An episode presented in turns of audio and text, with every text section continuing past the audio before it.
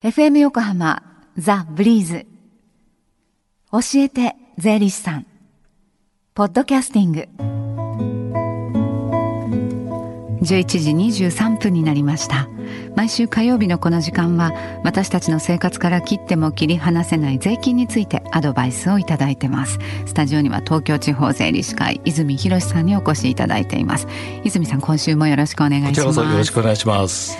あの先週は今年改正された贈与税の,、はい、まあの全般的なねポイントについてお話しいただいたんですが、はい、はい、今日はシリーズの2回目ですね。そうですね、はい、ということで今日のテーマは結婚子育て子育て資金の一括贈与という項目についてご説明していきたいと思います。はい、これはあのどっちかというとあの2年前にできた教育資金の一括贈与というのがありましたけども、はい、まあ、覚えてる方いらっしゃるかと思いますが、まあ、言ってみればそれの続編というような感じでしょうかね。まあ、少子化対策に役立てばいいなと思っておりますけども。はい。まあ、結婚子育て資金となりますとこの番組のリスナーの皆さんの関心も高いテーマではないかなと思われます。はい、じゃあ順を追って教えてください。はい、わかりました。まずあのポイントの第一点目。え贈与を受ける期間が大事になります。はい。でいつ受けるのかという話なんですね。うん、でこれはあの平成27年4月1日もう始まってますね。から平成31年3月31日までの4年間の間に適用される制度です。はい。でもう一つのポイント第2点目です。受け取る方の年齢が20歳以上上限が50歳未満この2つが条件となっております。はい期間と年齢がね条件になってるんですね。はい、でこの一括贈与というと金額上限はいくらでしょうか？はい、これがあの1000万まで非課税になるよという制度ですね。はい。ただしあの無条件ではないんです。当然なんですが、はい、そこでどんな手続きかと言いますと金融機関の方に非課税申告書というものを出した上で1000万円を予託する、そこからスタートになります。はいねえー、金融機関を通じて、はい、ということなんですね。そうですね。はい。第三者が間に入る、はい、そういうことですね。やはりそのチェックして正しく使われてるよということの裏腹で非課税だということになりますよね。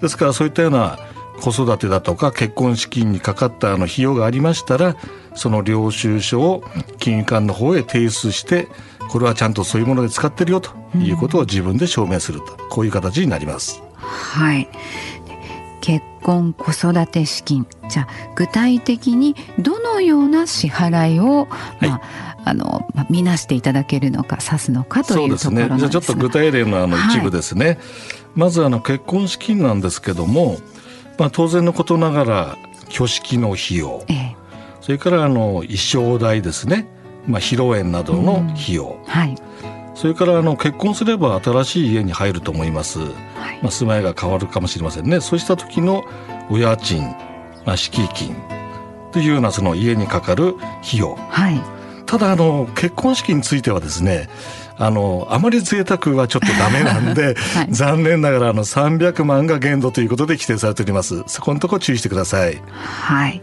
では子育て資金はどうでしょうか？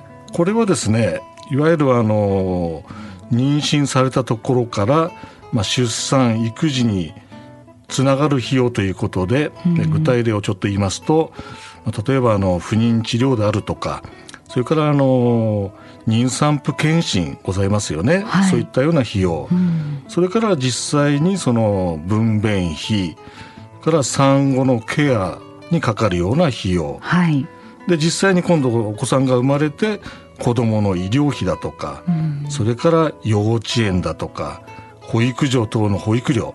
今いろいろ話題になってますよね、はい、でまあ、ベビーシッターなんかも含まれますけどもそのようなところの費用が考えられます。はい幅広くね網羅されて、ね、そうですよね。意外とあの幅広いのかなという感じしますね。ね多くの人が使えるといいですよね。そうですね。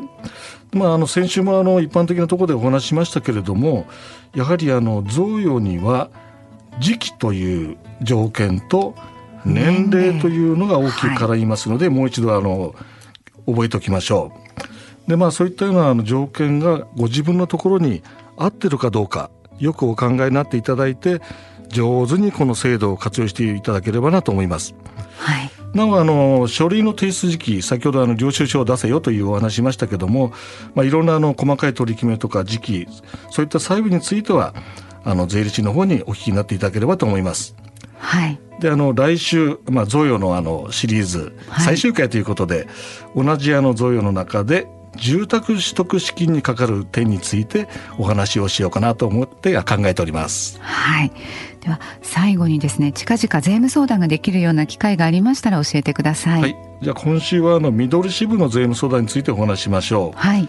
毎月第一第三の水曜日。時間は午後1時から5時まで緑支部の事務局でございます。はい。まあ事前に予約なさってくださいね。お願いいたします。はい、では緑支部事務局の電話番号です。零四五九七一三二六零零四五九七一三二六零までどうぞ。そしてこの教えて税理士さんポッドキャスティングでも聞くことができます。プリーズのホームページまたは iTunes ストアから無料ダウンロードできるのでぜひポッドキャスティングでも聞いてみてください。おさらいにもご利用ください。この時間は税金について学ぶ教えて税理士さん泉さんと一緒にお送りしました。ありがとうございました。ありがとうございました。Deep inside your ears still lingers on fading sound of footsteps so clear to hear whenever I find you with empty beer bottles in your hand. I see someone four years old staring back at me. Once you told me you don't know who you are, there are pieces of you lost somewhere along the way. You've been searching hopelessly in a wrong place. Cause they have always been with you from the very start. So many years you haven't been yourself.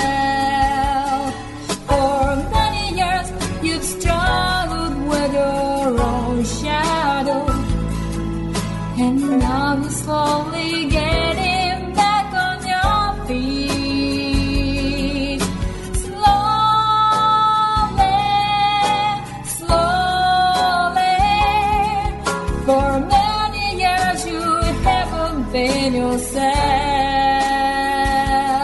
So many years you've struggled with your own shadow. And now you're here with me. together been yourself.